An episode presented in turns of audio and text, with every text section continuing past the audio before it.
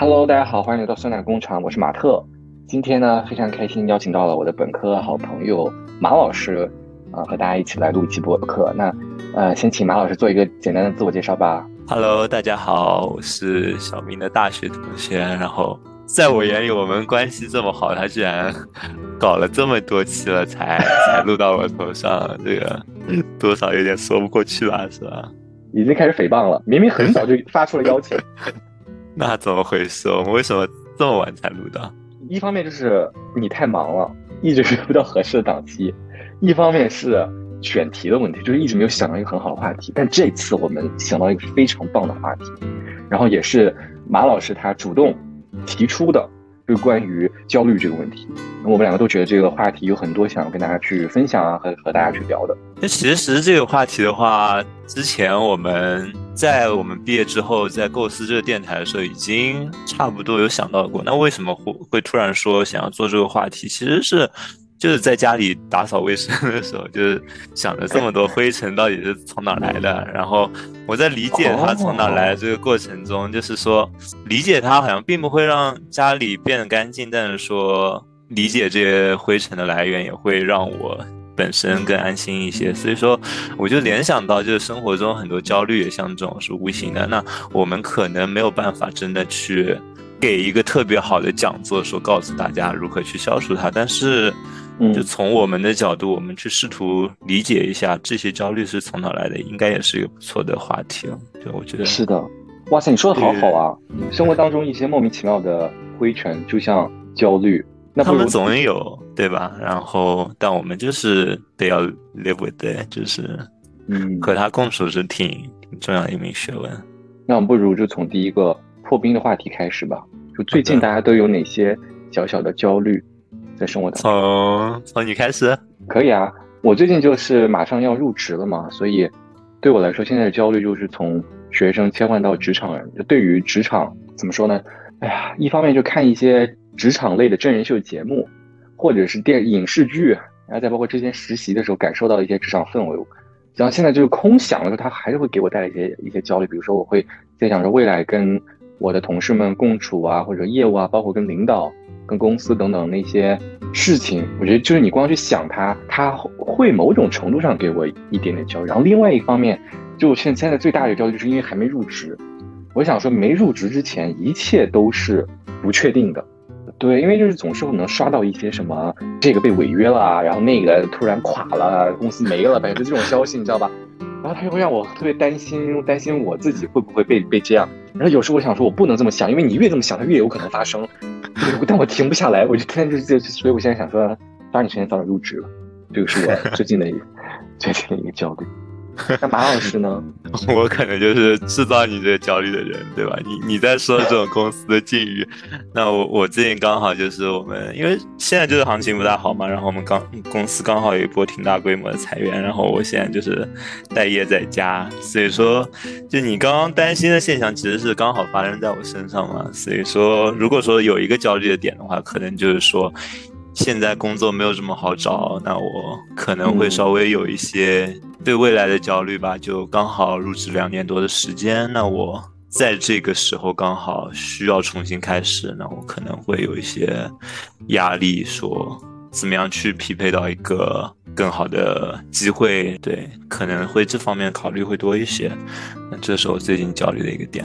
明白，可以做一点点信息补充，就是马老师他是在加拿大温哥华那边的一家非常好的科技巨头公司工作。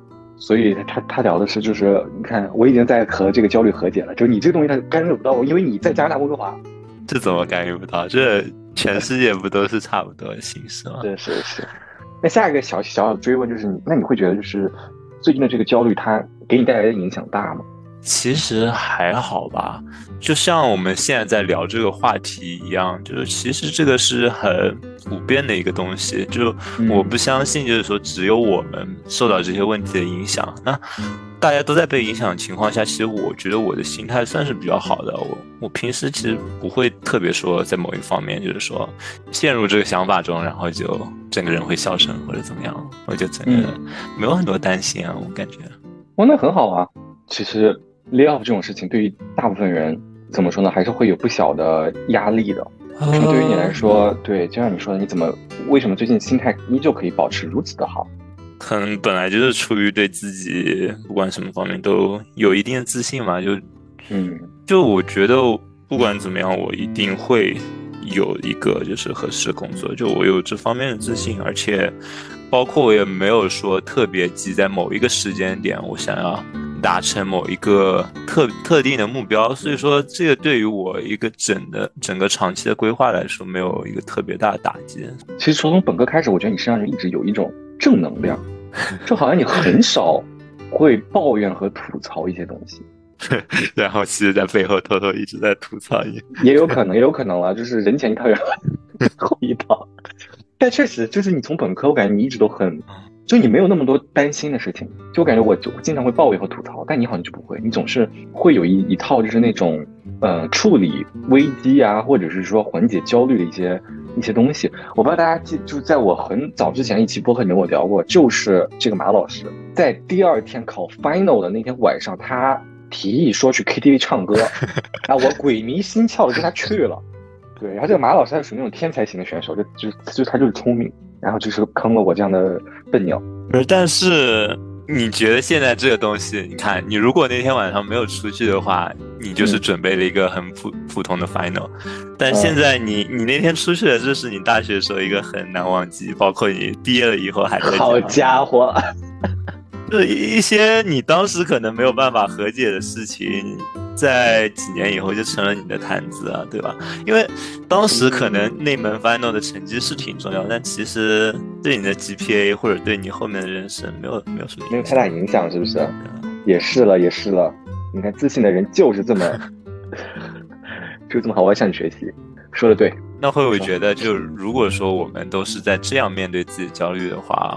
是不是这个话题由我们来说不大好？因为其实身边有很多真的是受到这个话题影响的人吗？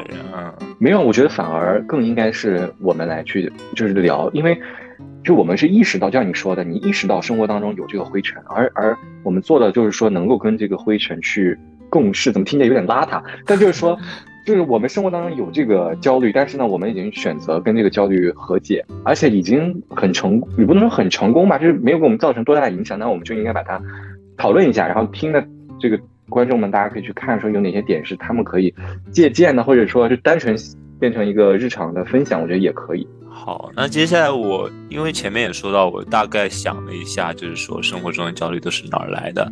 那后面的时间我可能会。用自己的话术去诠释一下我认为的一些焦虑的来源，在这期间，我们大概会剖析一些自身的情况。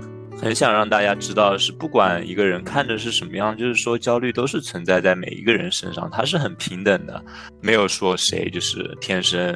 假如说你很自信，你也会有焦虑，我觉得是有共鸣的，没有说需要一个结果说大家。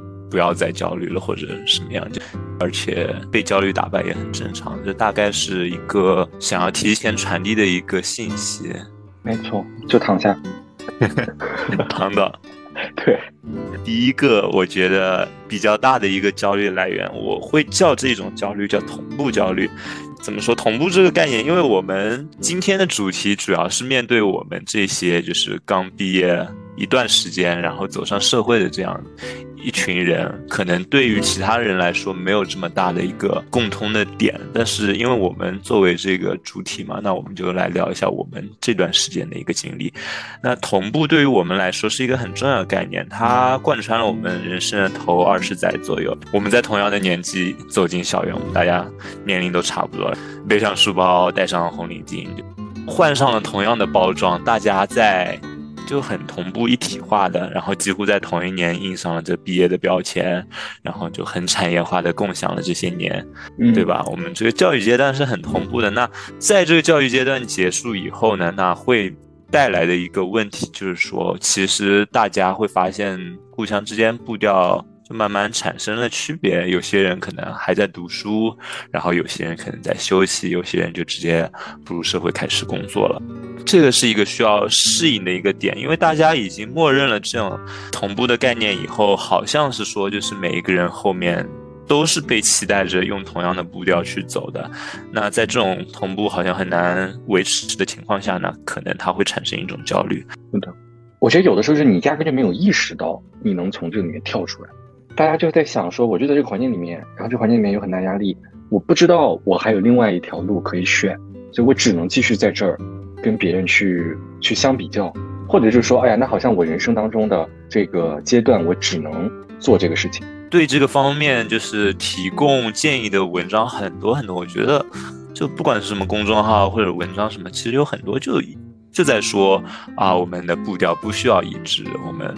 嗯，就是说每个人都有自己的人生规划，然后大家生活都是不同的，每个人只要过，就这方面的话术其实很多很多。但是为什么这个东西还是会困扰一些人呢？就照理说，如果说理解了这个概念，那大家应该就已经摆脱了，对吧？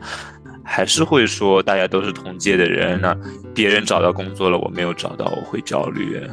别人已经在某一个阶段了，包括可能在恋爱这方面也是，可能好多身边的人哦已经订婚了，已经结婚了，但我就这个方面还没有着落，然后可能会造成焦虑。就一方面是知道，就是大家有很多解决方案在网上放出来，有很多鸡汤的声音已经放出来。那一方面是怎么怎么样？到底为什么用在自己身上啊？对啊，啊，我之前有一个想法就是。又是有点阴暗了，就是说，很多时候，比如说一些体系下有权利的人，他有时候不会想要去散播这样的一些消息。比如说在高中的时候，就会有老师开玩笑说：“你不要跟那个同学去玩，说因为那个同学他要出国了。”就是因为老师知道，嗯，那个同学他呃不需要那么担心高考，但是呢，你要担心高考，所以你现在所有的时时间都应该放在高考上，你不应该跟他去比，因为人家已经有。就是做出他的选择，或他有另外一条路，就反正类似于这种。所以我觉得无论在哪，包括在公司里面也是。比如说你，我是一个领导，我肯定也不希望我的员工三心二意。我也想告诉他，就是说你就是要拼搏呀，对吧？九九六就是福报，就这这种。就我肯定也是希望他们在这个体系下面去做这个体系里面认为正常的事情。所以说，你觉得这种期待其实是根深蒂固在我们就是一路过来的这种教育和所有生活中的他。就是没有这么容易去改变观念的，是吗？对，就里面的人，他很难，就他就算意识到，他也不会去主动宣扬这个东西。但其实这两年，我觉得这个东西在我眼里，它没有造成很大的困扰。对，其实因为这两年，我越来越感受到一个，就是一个殊途同归的一个概念。因为其实我在毕业的时候，我是。有很多路可以走。你如果说有一个目标，其实有真的有很多路可以走。就我其实，在刚毕业的时候，我算是最早那一批投入工作中的人，对吧？然后当时有很多人可能没有这么幸运，就刚开始是没有找到工作，或者延期毕有有人延期毕业了，然后还有人就是没有找到合适工作，然后后面从一个就可能比较啊更小一些的公司来。但是其实这两年的一个现象就是说。啊，延迟毕业的那可能就是晚了一年，然后也进入到公司同样的公司，就成为我同事了。然后包括那些从更小一些公司开始的人，也是，就是说后来就自己升职，然后跳槽，然后可能现在的待遇就比我更加好。就是说，这个东西其实并不是说在某一个时段你比别人先就。一定就你比别人先，然后就这个速率这个东西真的没有没有必要去太太过追求的，就大家最后只要是不同的路到了自己想要结果，那都是好的。是，我觉得这个这点说真的很对，就是当时。我自己就反正就遇到过这种问题嘛，就是因为我相当于 gap 了一年，然后 gap 那一年就在工作嘛，但工作的时候我也不是学生身份，之前也聊过很多次，反正那段时间真的给我很大压力，包括你们这种就已经工作的人，其实我很主要的一个压力来源，就想说完了我，别人都已经对吧，光鲜亮丽的在这个理想的工作岗位上已经开始工作赚钱了，完全可以就是独立了，我这对吧，天天还独立不了，然后未来也不确定。但是，如果说结果导向，比如说现在来看啊，那我马上也也找到心仪的工作，现在马上也要入职了，好像压力就就小一点。但在当时那个阶段下，我想说，是不是这个东西它，它真的没法避免？就是你听到别人给你讲一个道理，然后你身处的那个环境当中，我还是没法跳脱出来。是，所以我觉得挺正常。包括像 我们，呃，像家长之间也会比较，这从小就是会在这种比较里面啊，就是可能就只是一种关心嘛，但就是会打听不同的朋友们的 啊怎么样怎么样了，对，然后然后无形之间就把你和他们进行比较，所以说会给你一种啊我要追上他们或者什么样的感觉。某一刻希望希望我们家没有任何朋友和亲戚，活成一个真空家庭。那那样也挺挺没意思的，不是吗？是。但我觉得这个总结挺好，就是这个东西你没法避免。嗯，比起摆脱它，我们就可能找一个属于自己的一一套理论，或者说是一种给自己安慰的方法吧，可能去和它稍微和解一下，我觉得可能会比较好。对，我觉得我我觉得现在我的想法就是你要有一个信念，就你就你知道这个结果一定是好就好，就你知道就是哪怕现在你再你怎么着都看不到光，但你就坚信，你再往前走走两步就一定能看到光。就我觉得这个是在我们谁身上都是都是这个道理，所以就是对于你说这个同步焦虑，我觉得我的解决方案就是这样，就是你要有一个信念，这个信念要强过于所有的其他的这些东西，就是无论谁给你灌输什么，呃，成功学要怎么走啊，或者怎么，就那这个信念就是你知道你未来一定是有一个好结果的，呃，这个东西就像或者就是你刚才说那个自信，某种程度上是这样的，差不多。那说到这个外界因素，其实还有一点，我们就我觉得第二个焦虑的来源，它是来源于我们的环境。我叫它环境焦虑。这点是怎么说的呢？和之前这个点不一样的是，我们从毕业以后，他很多人是来到了新的城市，然后开始了新的生活。那这个环境的转变也是一个。落差感的来源，就比如说学生时代，你可能举个例子，在社交上面有自己的一个朋友的圈子，你可以有很多话可以跟他们分享，然后有很多事情是可以和他们一起做的。在工作了以后，你可能来到一个人生地不熟的城市，就这些东西都发生了改变。那在这种周遭环境的变化的情绪波动下，那落差感带来的焦虑也是我觉得一个挺大的一个点。嗯，落差，你能不能有没有什么例子可以跟大家分享呢？对于我个人来说，我在毕业之后，我整个人的一个社交的一个心态就发生了挺大的变化。之前我们在学生时代的时候，可能也你也比较清楚，就可能我当时是在社交上。处于一个比较活跃的一个极端的，就是非常活跃，属于就是麦吉尔，无人不知的马老师。过了过了，但对于当时的我来说，就是除了比如说打游戏是比较私人的一个时间以外，我我的生活真的大部分时间都是和其他人一起共享的。嗯，就是吃饭就和别人一起吃，然后每天学习也和别人一起学，就。对于当时我来说，这就是我的一个社交状态。但在毕业以后，因为我们当时就刚好碰到疫情了嘛，在疫情的情况下，我开始了自己的生活，就工作的时候，那我一个人来到温哥华，然后当时又是处于那种大家还在隔离，还不是太敢出去的一个情况下，那我就基本上大半年都是我一个人自己过的，嗯，然后对饭也就是点点外卖。然后也没有什么太多的社交活动，所以那个对我当时的一个整一个社交的心理也发生了产生了挺大的变化吧。那面对这种不适应，我觉得它会是一个焦虑的来源。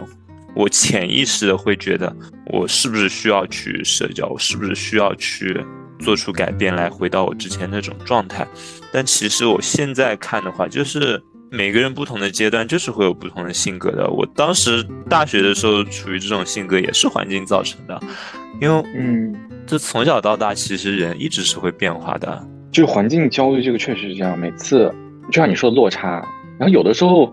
也不是落差，有时候可能就是我会意识到说，哎呀，这个东西它就是我想象中的那么麻烦。因为对于我来说，我一向是把这个东西看的是比较消极的。我比如我当时去那个香港交换的时候，就是我就会想说，肯定可热那个那个地方，然后肯定我也不会说粤语，肯定很麻烦。然后到那儿之后，就发现真的就是这样，就是就是你之前想的所有的对于你来说是麻烦的事情都应验了。然后那个时候我就开始怪我怎么这么那个。就是为什么要作？就是为什么要没事找事儿？各方面让我觉得特别难受啊！我就在想说，为什么我要来交换？为什么我来遭这个罪？我当时就在想这些事情，然后就就这方面，他给了我特别大的压力。那你后来是怎么解决的呀？就是比如说，你你你发现你学文科化之后，你的日常生活跟本科有很大不同，这种之后你我没有解决啊！就我现在其实也还是处于。类似的状态，就我平时大部分时间就是自己住，然后自己吃饭，可能就是每个周末，因为后来有一些朋友就是也搬到温哥华来嘛，所以就后面慢慢就是说有了自己周末活动的一些圈子，就是会和一些人去社交。但是总体来说，就是我适应了这种生活环境，那我就挺接受现在这个状况的。对我，我我觉得这个是好像也是类似，就是你要适应它，但是有点像。改造自己，因为那个环境它变不了嘛。我能做的就最多就是把我的元素放到这个现在这个环境当中，或者是说把这个环境变的里面的一些元素放到我的日常轨迹当中，然后去习惯它，就可能会改变自己，去应对这个环境焦虑吧。我觉得可能是这样。对于环境在变化，这个焦虑真的很普遍。就是我很多朋友，就比如说来到了一个新的城市，或者说什么地方，就真的。聊天的时候，很快很快就会提到一个话题，就是说啊，工作以后社交怎么这么难啊？就是说这个环境，哎，没有什么朋友。就是刚开始的时候，不管是想要找对象或者什么，就是真的会有这方面的压力，就是这挺挺普遍的，我觉得是。那很多人后面就找到自己的圈子，然后就好好一些了。对，找到自己的圈子，然后呢，学会学会降低预期。我天天在散播这种东西，就是。对那个东西不要有太大的期待，因为期待越大，失望越大，所以不如就从一个零分开始，然后就一点点往上加那种的。这也太消极了吧！我一直都这样的，我就是我自从就是，哎呀，就是有就是经常给自己没事找事儿玩之后，我现在就是这种心态，就是我对你不抱什么期待。但是呢，我很我我很积极的去不抱着期待，我也不会把你看得过低，我就给你个零分然后呢，你任何一点小恩小惠，我这都是那种几何倍的增长，就加分加分加分加分，就是那种。对，然后如果说这个时候他在扣分，我想说，哎，那没关系，扣扣分，反正本来你的分已经够低了，也扣不到哪儿去。对，也挺好的，就是有自己的一个去把这些转变的一个方法。我觉得，就每个人都会不一样嘛。你有觉得自己？就不管是毕业之后，或者你在香港当时那个环境下，你觉得自己整一个性格有变化吗？哇，好问题，性格上的变化没有，没有是吗？哦，你知道我什么时候有吗？我上高中的时候有，嗯，就初中到高中，因为我完全变了一种新的环境，就是我高中的那个班级里面的同学相对来说都非常活跃，然后我当时也想说我要做出改变。就我一开始也对那个环境非常的不适应，就跟我那帮高中同学，我当时想说，什么都是些什么人呢？就是我怎么会和这些人成为一个班的同学？就 当时我写那个日记，然后后来就跟大家就完全打成一片了，发现每一个人都就现在都玩的非常好。那个时候我是有性格上的变化的，就我可能想说两个吧，第一层就是摆烂，就是我既然都来了，对吧？那那咱们就不要有那种之前那种就盯着那种状态，就是端着什么姿态，或者就是哎，我之前怎么样，我现在也要怎么样，把那些东西全部扔掉。然后第二个就是我想说，我就是要改变，因为我知道我之前的那种性格里面有有一些是我自己不喜欢的地方，就连我自己都不喜欢的地方。那我想说，那刚好趁这个机会打破重来。是我感觉我的性格就基本上从高中之后就保持成这个这个状态，就没有后面就没有太。改变过，但我觉得是要经历那种，就是人生当中一定会在某个阶段经历你的性格因为环境而做出改变。你有吗？你当时就是毕业之后，或者是在之前的生活当中？就我，我大概就大致上总体应该是没有变的，但我就觉得。像我之前，我不管什么时候测这个 M D M B T I，还是会有一样的结果。但我觉得总体来说，我可能在毕业之后就从 E 变得更加偏向 I 一些吧。虽然我总的来说好像测出来还是 E，但我觉得我 I 的分量会大了很多。就我会在很多时候享受独处的时间，然后就会想不不想出门什么的。嗯，但我挺挺珍惜这种这种变化，就。变化真的很正常，什么样的我都是我自己嘛。我感受到了，但有时候你你会觉得这种东西算是被动的，其实很难说清到底是我被动的还是还是主动。啊，如果我想主动去维持一些东西，那我可能会继续保持某种性格，但可能会累。我也不能说是我选择变成这样或者怎么样吧，但它就是自然而然的，自然而然发生了。我觉得你这个，我觉得这点说的是是很好，就是有的时候咱们的性格因为环境改变了，但就是改变就改变了就无所谓，就是没有什么好坏，还是说有好坏，只不过大家没经历过。就有没有可能一个人他到了一个地方，他突然变得特别的，就压力很大，然后整个人变得很暴躁，很焦虑，结果他哎一辞职一离职，他整个人哎又恢复，也有可能啊，也有可能。是你觉得他工作中的性格辐射到他日常生活中了，是吗？对，我就会这也有可能啊。但我我个人会是比较工作和生活上区分的比较开，就基本上 不会让你那种事情影响我下班以后的心情吧。我觉得这个是有有一点，我觉得是怎么说呢？我不知道是文化差异还是国内就是这个互联网格局的问题，是因为就在国内我们都会加同事的微信。对，然后有的时候呢，你拉那个工作群，就比如即使这个公司他在用什么钉钉或者在用企业微信，他还是会有一些群是微信上的群。我没有，我们同事之间就是比如说中国人也有微信群，也会用微信群。但你们会用微信去聊工作内容吗？很 有时候啊，可能不是偶尔不是这么经常啊。但你们组里肯定有外国人啊，对吧？是啊，你不会说整个那个。公司的关系都在你微信里面，因因为我觉得对于你们来说还有点不一样，是因为那个同事他就你们在那里既是同事，然后同时呢你们又是来自相同背景的人，就是就是国内跟国外多了一个多元文化，我觉得是这个东西。而且在国外就大家不会加对方的，有可能你会加个 Instagram，但大家也不会每天都在 Instagram 上面。对。但在国内就是你你逃不开，就比如你发个自己的朋友圈，你也要说，哎，要不要我设要不设个分组，或者说你的同事发了啥东西，你也在想我要不要做个回回复。啊，你是觉得在这种情况下，自己的私人空间受到工作的挤压了，是吗？对，然后这个时候呢，那个环境带给你的压力，他你本来想说，哎呀，我从这个公司里面走出来那一刻，好像我就摆脱这个环境了，但他并没有，他就是已经因为微信它潜到你生活当中了。那你微信上的这些东西，它也会，你吃饭你没事跟家人打，你都也能看到，看到之后你会想到，想到之后就会，那压力可能又回来了，类似于这种。嗯，来报个名字，你朋友圈里哪个前同事跟压力？没有没有，我跟我的同事们关系都处特别好，我们都亲如家人，一点都没有压力。对，没有压力，没有压力。我我刚才说别人，我刚才说别人。好的好，但总总之的话，这就是环境啊，就人的根据环境的变化发生一些。性格或者说生活习惯上变化，我觉得挺正常的。然后有些是不可避免的，然后有一些可能是你主动去变。但就不管自己怎么变，我觉得还是只要爱处于当时那个环境的自己多一些就好，就是接受自己嘛。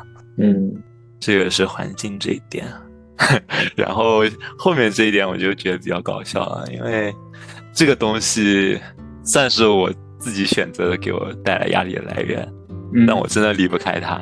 还有一个很大的焦虑来源是社媒，嗯，社媒上的焦虑也是怎么说呢？就就有很多很多不同的东西。每天在互联网的世界上，它我觉得它多了很多夸大或者是不真实的成分，会让你去比自己生活中更加多的去审视自己。嗯啊，举举个例子的话，就是互联网上真的有很多人要比你。更好看，然后身材比你更好，然后比你更有钱，然后拥有的东西比你更多，然后他们在分享，他们在给你铺路，让你也往那个方向走，在制造一种 standard，说呃，作为一个什么年龄段的人，你。应该拥有哪些东西，或者说，作为一个人，你应该去做这些事情，去让自己变得更好，或者就这方面，其实信息在网上还挺多的。我觉得这也是一个挺大的焦虑来源。有一个例子的话，可能就是容貌焦虑。那我觉得大部分容貌焦虑就是来自于互联网上的。是的，就前两天我在看那个直播卖货，然后看那个直播卖货呢，就是。不光是那个主播，就我以为主播就就完事儿了嘛，结果还有一些助播，就是有一些人，比如他会穿上一些衣服，然后他去给你展示那个衣服嘛，或者是他对模特，然后或者就是这个他他他要去吃那个，呃，他展示那个食物，就连那些助播那些那些就是后台的工作人员，也都特别好看，然后当时他们呢那个妆容什么造型又差不多，就因为社交媒体它会改变你现实生活当中就是身边朋友他们聊的一些东西嘛。有的时候，他们就身边有一些人，他们也会去聊，比如说，哎呀，对于我来说，可能就是头发发型又往后退了，发质又又差了，或者说最近就是家里人亲戚连邻居都是说，哎，你是不是胖了？你这，你你，对我那天我要气死了。然后我那天下楼遛狗，然后就有个有个楼上有个邻居，我跟他就是完全都不认识。然后他说，哎，回来了。我说啊，回来了。然后他说你是胖了。我说对我说我胖了二十多斤，别说了。其实我没胖二十多斤，但是但是我就是，我想说怎么回事儿？就是啊，然后我现在家人也是，我爸那天跟我说，他说，啊，其实你这个体格啊，你理想的体重应该是比你现在再轻个二十二十斤重。嗯，就但是你说他们是受社交媒体压教育吗？对啊，像像你父辈他们，他们这种评判的标准是受到互联网的影响吗？我不不确定哎。那就是单纯说我胖，我无法接受，我无法接受。但社交媒体有时候也会嘛，就是你说，哎呀，我看到那个人他皮肤特别好，或者说我看到那个人他特别白、特别高，啊，特别身材特别好，哎呀，好像现在没有没有个什么八块腹肌，没有个什么那个呃，就什么体育生幺八五沉淀，你好像就没有办法在互联网上生存，就这种怎么办呢？马老师，你有什么你有什么故事，或者是你你是怎么去缓解这方面的这个焦虑的？首先我想要理解的一个点是，互联网和你刚刚提的这些，就是你邻里之间的这种，他们存在的关系是什么？就从表面上来看，这些互相之间是没有任何联系的，对吧？就是身边的人认为你胖了，他不一定是因为网上教他，就是你你的，你就是应该瘦了，就是。我觉得互联网可能做的是一个渲染的工作，对吧？就是有一些价值或者说我们审美的标准，其实是，比如说他们那一代从他们从小就接受这个，这个是一直存在的。就是说，可能说觉得好看是什么样什么样算好看，然后身材好是什么样什么样身材好，就每一代人其实可能自己都有根深蒂固的一个。就受到自己成长经历影响的一个标准，然后觉得你就是应该说，但我觉得互联网可能起到作用是渲染，然后加大，让这个现象变得更加夸张嘛。对，但但你其实之前你说那点，我觉得我觉得互联网它也有很大作用，就是首先是我发现我家里人，就无论年龄群体划分，他每天花在看视网上这种视频或者是公众号的时间其实非常多，就不比我们少。然后比如说，假如说现在互联网上兴起一个什么潮流。马上线下门店，就他马上也会推出相应的东西，比如什么露营风啊，什么户外呀，然后这个女团，反正类似这种东西，马上线下那种门店，他也会推出相推出之后，然后比如说像父辈们，他们会去逛街，他逛街他看到那个东西，他就知道，就可能这个周期会相对晚一点，但是肯定也会受到一些影响。OK，所以说他们也是会陷入这个互联网的一个陷阱里面的是吗？嗯。如果我们单纯说这个社媒带来压力，我觉得肯定会，就是风向标嘛。比如这个时候社会上大家在讨论啥，大家在追求啥，一定会多少改变他。就比如他有时候会刷，他说：“哎，这怎么程序员工资这么高？你怎么不去做程序员？”就是我爸天天给我讲讲这话。啊，我爸差不多，就是最近不是 AI 比较火嘛，我觉得他就是话里话外都是说我应该进入 AI 那一个特殊的领域。嗯，对呀，他天天看什么那个华为天才少年，他都是博士什么，然后什么一个。多少就是年薪百万，然后说啊，你看人家怎么毕业拿这么高工资啊？说因为人家叫天才少年。那我觉得也不不完全怪他们，我们自己也会陷入这个互联网的一个这个影响里面去。就比如比如说是我们可能说容貌这个，一般女生会比较多一点。其实我感觉我们男生有时候也会吧。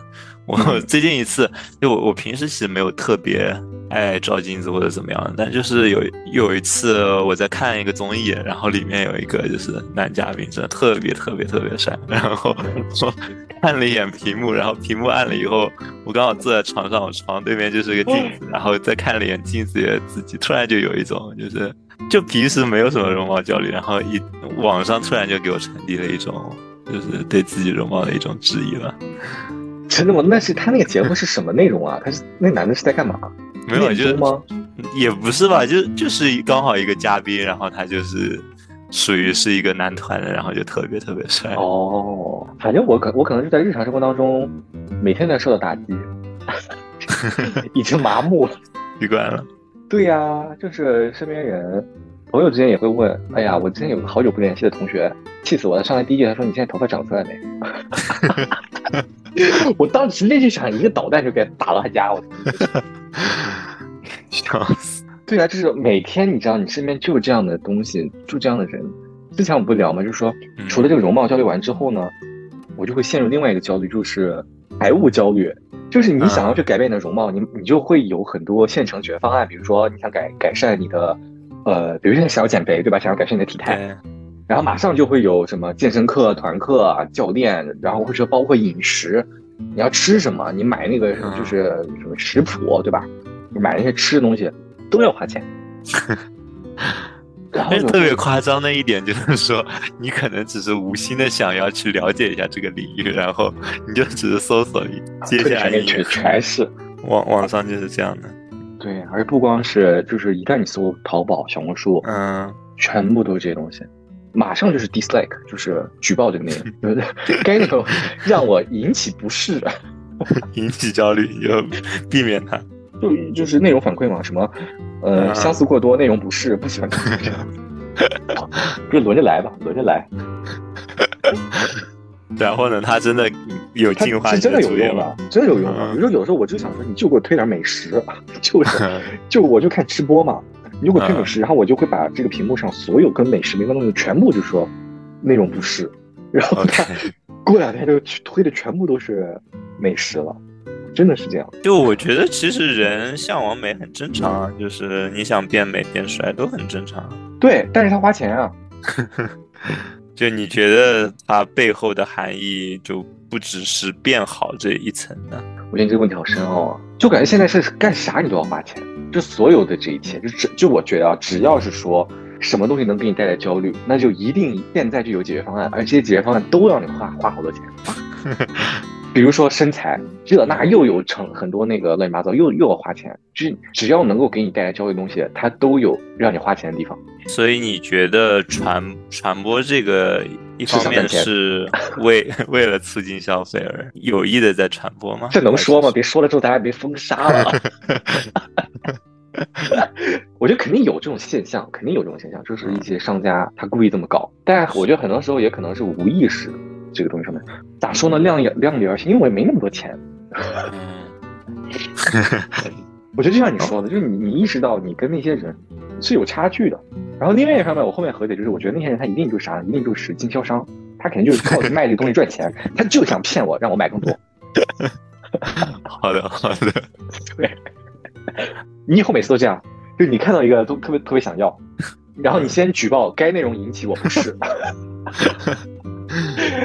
开玩笑啊！我说这个话，肯定很多人举报咱俩，举报举报博客，少举报吧，少举报。我觉得不要举报了。我觉得，但但是我的意思就是说，你你要就是训练算法，我觉得这个是是很重要的。对，而且网上还是很容易带来的一个是，它可能会贬值你的一些日常生活中的情绪价值，就是说，你可能在网上分享，就是。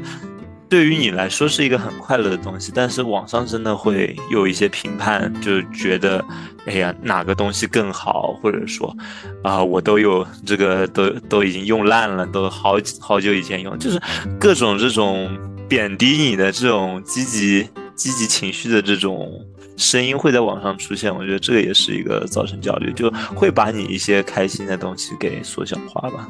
嗯，什么意思啊？咱们举个举个具体的例子。就比如说，你可能在网上分享了你的某一件你拥有的东西，你觉得这个很好，你很喜欢它，然后可能就有有的人来跟你说不好，然后有的人来给你炫耀，哎呀，我有一堆这样的东西，或者就是哦，就网络上的一些评价也会影响你，贬低你的一些快乐的一些情绪价值，然后。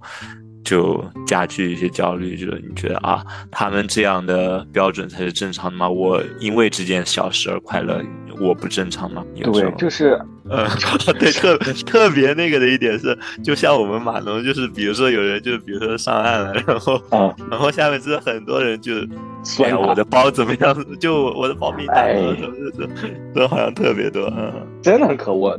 这国内有一个软件叫卖卖，你知道吗？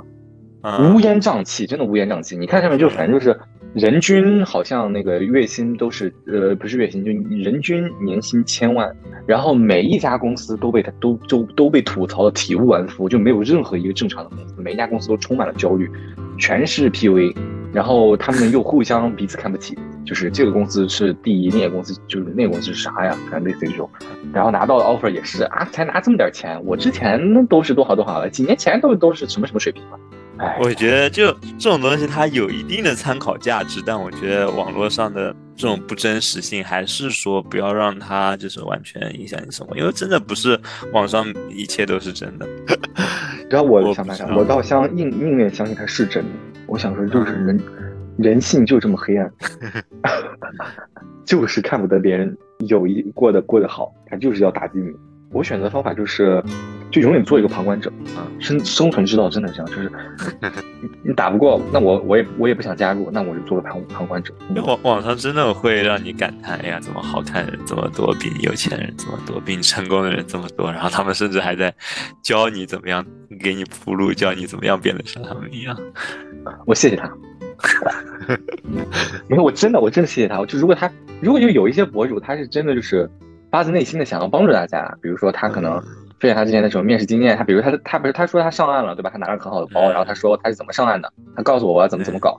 其实我觉得也行，对吧？比如他甚至他搞一个什么收费的，比如他说啊，我帮你改简历，帮你 mock，然后我收费，我觉得也可以。就是他他的出发点是好，但如果是那种就是纯坏，就他就是要打压你，他就要气你那种，我觉得。该内容引起我不适，善用举报，那怎么办？那没办法呀。就是有有时候真的这样，就是我又想看，但我又知道看完之后会让我焦虑，但我又控制不住我自己。而且我觉得我们想要传达的一个点，不是说就是那些优秀都是不好的，就是。是变变美很好，变健身就是变瘦也很好。是就我我我们只是在说，就是说这个方面，它对造成了一些不必要焦虑。就比如说一个朋友想健身，然后他手机上可能真的所有所有推送内容都是关于健身的，然后就会让他取得的某一些成果显得没有意义，对吧？就我觉得这种。不必要的打击，我觉得需要某某些心态去少一些羡慕，然后多一些对自己的鼓励嘛。对，你知道回回到刚才有一个问题是说，就是如果我们除了物理环境之外，身边还有一些人，或者是包括你想咀嚼的，就是在社媒上，或者说你的一些朋友，他。可能是无心的一些话，然后给你造成了一些压力，或者是你你之前问说，如果这个人他是真的是出于关心，但他说的这个关心的这句话，他会给你一个压力，比如他想让你，他说你应该找个对象，或者说他哎你你你应该这个多动一动，对吧？减减肥，为了身体健康，就他可能出发点真的是好的，但他那个话真的会给我给我焦虑。我现在在用的一个做法就是，我会告诉他，就我不会跟他说，我会跟他说，我说你别说，我说你说这个话会不会带来焦虑？就我说出来这句话。对方可能就会不说了，就他可能对，因为很多时候他不知道，他只是觉得我在关心你，他觉得他他他的出发点是好的，所以他也想去做这件事情。然后如果你单纯表现出来很抗拒，然后你不告诉他理由，你就是单纯反驳他的观点，他不会停下来的，他会一直关心你，他会一直说，因为他觉得他做的是对的。所以我就会结果说，我说别说了，我说你说这些话都是给我无形的压力，都是压力，我现在不需要这个压力。然后他就不说。那也挺好，就是就互联网上的这个东西和自己现实生活中还是不完全一样嘛。因为我想要避免这种就就业的压力，我呃或者是那种内卷的这种风气，我因为我本来就不加那种什么。同事的那种大群，或者是那种什么一亩三分地这种论坛，我都不看，就这个就是自动就帮我隔绝掉了很多的焦虑。但生活中的那些东西，我觉得处理方法可能是不一样。就网上跟你说你要找工作的。爸妈也跟你说你要找公司，那我总不可能把把他们也 爸妈屏蔽。就是还是有一些区分的，就是有一些东西它就纯粹 toxic，有有一些东西可能是可以去通过沟通去改变的。对，但但有一些东西是真，就有一些情绪是真的。那比如他说这个话，确实，我也我很能理解他，我也很能明白他为什么会说这个话，但他实实在在的给我了一点压力。我会管这种事叫某种程度上就是说放下面子。就我去承认，这个东西真的给我带来了压力。有些人他不不愿意讲的，有些人他就想说，我就是我就是那个所向披靡，我就是很强，这个东西就是怎么着都打击不到我。就他他不愿意告诉你说这个东西真的会让我不开心，他只会说你这你的观点不对。然后如果对方他解读不到你后面那层意思，他会一直那样。所以我现在用的方法就是告诉他说啊，别说了，有点压力。对对对，就是低头，嗯，真诚用真诚打败他，挺好，反正。能让他能让他停止这个行为就对呀。最后我们可以 升华一下主题，马老师交给你。升华主题啊，没有什么特别需要升华的。我觉得焦虑就是一件很正常的东西。像我们这个短短的一段时间里，真的聊到很多自己生活中焦虑的点。就是任何人都会有焦虑，任何人可能都在某一个时间就陷入焦虑不可自拔。我觉得这没有人会说，就是说。一天把焦虑打败，然后焦虑就永远不来。就是，嗯，他和我们一起成长，他就像灰尘一样，每天会来。然后，如果有一个科学的打扫方法，能让你自己的房间里面干干净净的，那当然是最好的啊。但 总的来说，这挺难的。嗯，不管是什么样的声音告诉你要成为什么样的人，也没有必要给自己太多的压力。就没有人真的是完美的人，不管什么方面，我们提倡的一些可能有一些变好。变什么都都是比较相对的，学习特别好，它有代价；你要变得特别漂亮，它有代价；你要变得身材特别好，它有代价。人总不可能是无底洞，就任何东西你都能负担得起。就是某一方面的欲望，就是想要变好的心，它可能就是有限的，就接受它。我觉得这样可能会让自己也舒服一些吧。没错，没有必要做完美的人，就是这样。好呀。差不多，我们这期播客就到这里。好，那很高兴和大家分享我的这一点想法，希望大家天天开心，就是开心，真的是我现在特别重视的一件事情。拜拜，拜拜。